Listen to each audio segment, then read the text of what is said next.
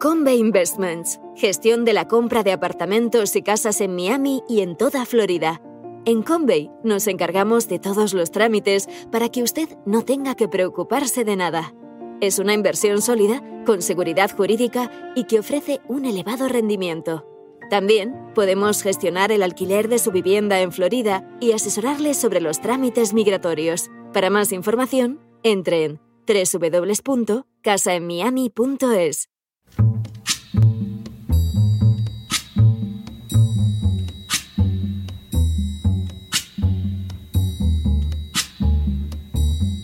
La voz con César Vidal, desde el exilio.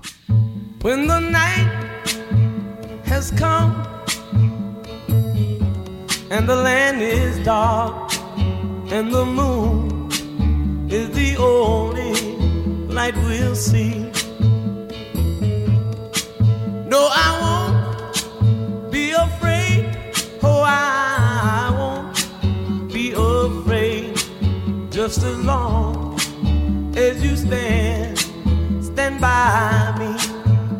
Muy buenos días, muy buenas tardes, muy buenas noches y muy bienvenidos a esta nueva singladura de la voz.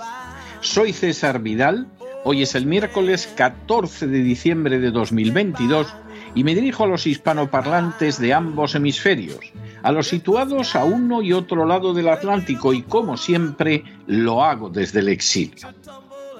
Corría el año 44 a.C., cuando el político, abogado y orador romano Marco Tulio Cicerón pronunció una serie de discursos dirigidos contra Marco Antonio, que a la sazón se perfilaba como el posible sucesor del asesinado Julio César. En el curso de las sucesivas piezas oratorias Cicerón golpeó de manera certera y brillante a Marco Antonio y de forma especial cualquier deseo de éste de alcanzar el poder, pero a la vez fue dejando notas de reflexión que por sí solas ya tienen un valor más que claro. Un ejemplo se encuentra en la afirmación de Cicerón que señala vita mortuorum in memoria vivorum est posita, lo que podría traducirse como la vida de los muertos está puesta en el recuerdo de los vivos. Nuestra existencia tarde o temprano se acabará, por más que algunos personajes estén dispuestos a pactar con el mismo diablo para seguir viviendo de manera indefinida. Sin embargo, la realidad es que todos llegamos al final de nuestras existencias y que éstas concluyen, y que lo único que pervive de nosotros, no fuera de este mundo, sino en este que conocemos, está en la memoria de aquellos que persisten en recordarnos a este lado del umbral de la muerte. Sin ese recuerdo, en este mundo debajo del sol, todo se extingue. En las últimas horas hemos recordado a gente a la que se pretende olvidar con el paso del tiempo en contra del concepto más elemental de la dignidad y de la justicia. Sin ánimo de ser exhaustivos, los hechos son los siguientes. Primero, el 11 de diciembre de 1995, siete años después del atentado contra la casa cuartel de la Guardia Civil en Zaragoza, la organización terrorista vasca ETA detonó un coche bomba al paso de un vehículo de transporte de personal de la Armada en el puente de Vallecas. Segundo, el automóvil bomba estalló hacia las 15 horas en la confluencia de las calles Peñaprieta y Avenida de la Albufera, cerca del puente de Vallecas. Tercero, el coche bomba iba cargado con entre 40 y 50 kilos de amonal reforzados con exógeno o dinamita. Cuarto, la explosión provocó heridas en 44 personas, cinco de ellas de gravedad, y ocasionó la muerte de seis trabajadores civiles del Parque de Automóviles de la Armada número uno cuando volvían a su casa tras una larga jornada de trabajo. Quinto, los asesinados fueron Manuel Carrasco Almansa, Santiago Esteban Juncker, José Ramón Intriago Esteban, Florentino López del Castillo, Félix Ramos Bailón y Martín Rosa Valera. Sexto, aparte de las víctimas físicas, el atentado dejó seis viudas y 28 huérfanos.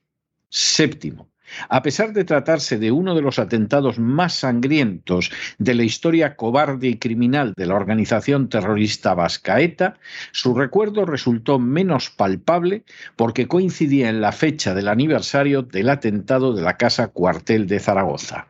Octavo. Hasta el año 2007 no fueron juzgados por la Audiencia Nacional los responsables del crimen múltiple. Noveno. Se trataba de los antiguos dirigentes de ETA, Juan Antonio Olarra Guride y Ainhoa Mújica, a los que se condenó a 1.253 años de prisión cada uno por el atentado de Vallecas. Décimo. La audiencia consideró a ambos autores de un delito de integración en banda armada, de seis asesinatos consumados y de otros 44 en grado de tentativa, además del delito de estragos un décimo. Como tantos otros presos de ETA, los asesinos de aquel atentado múltiple se han visto también beneficiados por las medidas de favor seguidas por todos los gobiernos españoles, desde Zapatero hasta Sánchez, pasando por Rajoy. Duodécimo. Así, los dos asesinos del atentado del puente de Vallecas recluidos en Logroño fueron trasladados a prisiones vascas. Previamente, la gestión de esas cárceles había pasado al gobierno vasco que así puede escarcelar a su capricho y con anterioridad a los asesinos de ETA. Décimo tercero. Por añadidura, los responsables de la matanza del puente de Vallecas ejercen el papel de portavoces del colectivo de presos de ETA, EPPK, que engloba a los internos que se mantienen en la ortodoxia de la banda armada. Décimo cuarto. Junto a Mújica y Olarra, instituciones penitenciarias trasladó a otros cuatro antiguos jefes de la organización terrorista vasca, que eran Juan Carlos Iglesias Chouza, alias Gaddafi, Eneco Gogueas Coechea, Ainhoa García Montero y Gorka Palacios. Junto a ellos también pasaron a ocupar celdas en cárceles vascas José Lorenzo Ayestarán Legorburu, alias Fanecas, Francisco Javier Macazaga Azurmendi e Ibai Allensa Laborda. Décimo quinto. A la cárcel de Pamplona, que gestiona Interior, fueron acercados Luis Marínez Larena, condenado por el asesinato del dirigente socialista Fernando Buesa, y Juan Ramón Carasa Torre, que cumple 30 años por el crimen del dirigente del Partido Popular Gregorio Ordóñez. 16. De esa manera, las cárceles vascas, controladas por el Partido Nacionalista Vasco, acogen a 107 reclusos de la organización terrorista vasca ETA y 5 en libertad condicional. Décimo séptimo. Mújica y Olarra Guridi fueron detenidos en Francia y entregados con posterioridad a España. Allí comenzaron a ser acercados a las Vascongadas desde el principio, pasando primero de la prisión de Granada a la de Logroño en el norte de España, donde ya se les concedió el segundo grado penitenciario. Todo ello sucedió además durante el gobierno del Partido Popular presidido por Mariano Rajoy. Décimo octavo.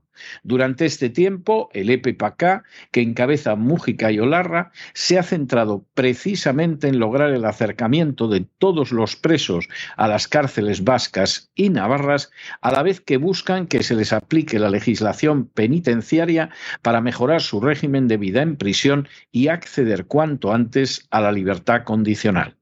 Décimo noveno. Por añadidura, los criminales de ETA, con el respaldo de distintos partidos políticos, incluidos los que ocupan el gobierno de España, reclaman que la Fiscalía y los jueces no se opongan a los permisos que las cárceles ya les conceden. Vigésimo. Al fin y a la postre, los asesinos de seis personas en el puente de Vallecas, que además causaron heridas y lesiones a docenas, habrán pagado menos de cuatro años por cada vida segada brutalmente. Y salvo en el periodo de prisión en Francia, habrán disfrutado de todo tipo de beneficios penitenciarios mientras el recuerdo de las víctimas se va desvaneciendo y vigésimo primero, en paralelo, el recuerdo y la justicia que merecen sus víctimas se ha ido deshilachando lo mismo con gobiernos del Partido Socialista que del Partido Popular. El trato hacia las víctimas de los atentados de la organización terrorista vasca ETA constituye uno de los episodios más negros, vergonzosos y siniestros de la historia de España de las últimas décadas. En las Vascongadas, por ejemplo, la Iglesia Católica se ha negado durante décadas a celebrar funerales en su recuerdo a celebrar misas de sufragio por esas víctimas y a enterrarlas sacando el ataúd por la puerta principal, procediendo por el contrario a hacerlo por una puerta trasera. Incluso es común que obispos y sacerdotes vascos recomienden a las víctimas que les piden ayuda que vayan a un psiquiatra a la vez que apoyan todo tipo de iniciativas en favor de los terroristas. No fue mucho mayor el amparo que las víctimas tuvieron de parte de los políticos. Aunque su reconocimiento experimentó una época distinta y positiva durante el periodo de gobierno de José María Aznar, tras Rodríguez Zapatero, ni él ni Rajoy ni Sánchez se han comportado de manera decente con las víctimas, prefiriendo llegar a algún acuerdo con los terroristas. A día de hoy, las víctimas no solo han caído en un olvido interesado para muchos, sino que además tienen que contemplar cómo se concede un beneficio tras otro a los criminales, primero para acercarlos a las vascongadas y luego para ponerlos en libertad tras pagar un número ridículo de días por cada vida arrancada. Hoy, aunque sea con unos días de retraso, recordamos a los asesinados, heridos y lesionados, a las viudas y a los huérfanos del cobarde y criminal atentado perpetrado por la organización terrorista vasca ETA en el puente de Vallecas. Los recordamos porque perdieron la vida en el cumplimiento del deber. Los recordamos porque dejaron tras de sí viudas, huérfanos y otros seres queridos.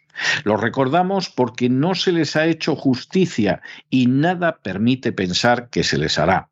Lo recordamos porque sus asesinos no han dejado de recibir beneficios y al fin y a la postre cada vida que quitaron les costará menos que a miles de ciudadanos les cuestan delitos de muchísima menor envergadura. Lo recordamos porque existe desde hace años un plan para que los olvidemos y aceptemos el relato criminal de la organización terrorista vasca ETA. Lo recordamos porque ahora mismo una franquicia de ETA es un elemento esencial y un apoyo más que indispensable del gobierno socialcomunista presidido por Sánchez.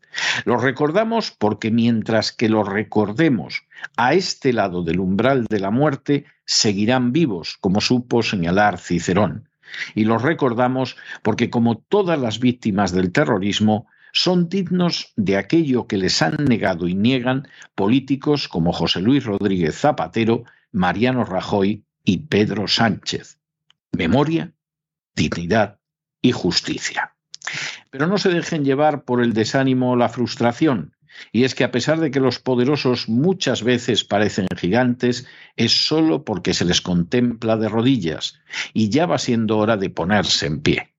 Mientras tanto, en el tiempo que han necesitado ustedes para escuchar este editorial, la deuda pública española ha aumentado en más de 7 millones de euros y una cantidad no pequeña está destinada a proporcionar puestos a cargo de los presupuestos generales del Estado a los miembros de la organización terrorista vasca conocida como ETA.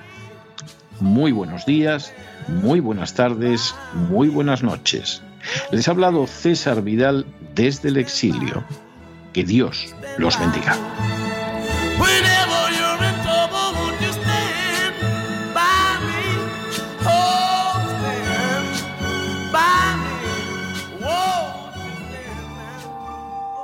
Esta sección está patrocinada por crowdfunding con el siguiente mensaje.